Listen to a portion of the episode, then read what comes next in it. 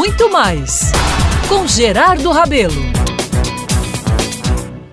Meus amigos, minhas amigas, entrei na vibe da vida nesses últimos dias, relembrando aqui as alegrias dos nascimentos das novas gerações de nossa família. Tudo isso contaminado pela chegada do primeiro neto, viu? José Pedro, que ainda está para acontecer nesse finalzinho de março. Pois bem, nessa espera me volto agora para relatar por aqui o nascimento de minha caçula, uma menina que me fez perder o fôlego desde que nasceu.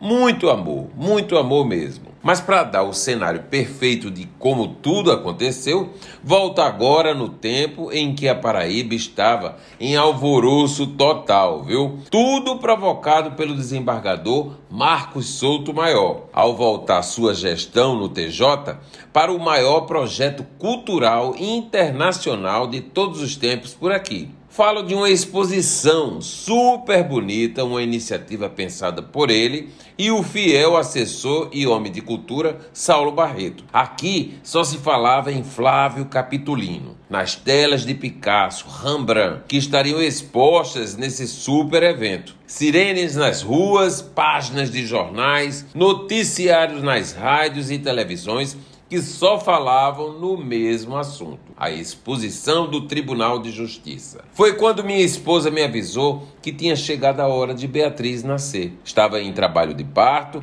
e, como das outras duas vezes, fiquei nervoso e radiante de alegria, não é mesmo? Era manhã do dia 9 de agosto, viu?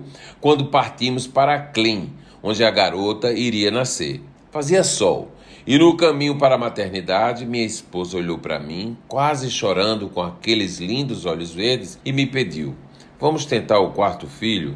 E a resposta foi não, claro, né? Como educar quatro se com dois já estava difícil? Seguimos o caminho e na chegada encontramos meus sogros, minha mãe, o pediatra João Medeiros, a ginecologista Valdina Luna, tios, tias, primos, uma festa, porque a vida é uma festa. Beatriz nasceu, meus amigos, digamos, plena, linda para mim e a família. Mas como quase todos lá de casa e como todos falam por aí, com a cara parecendo um joelho. Isso mesmo.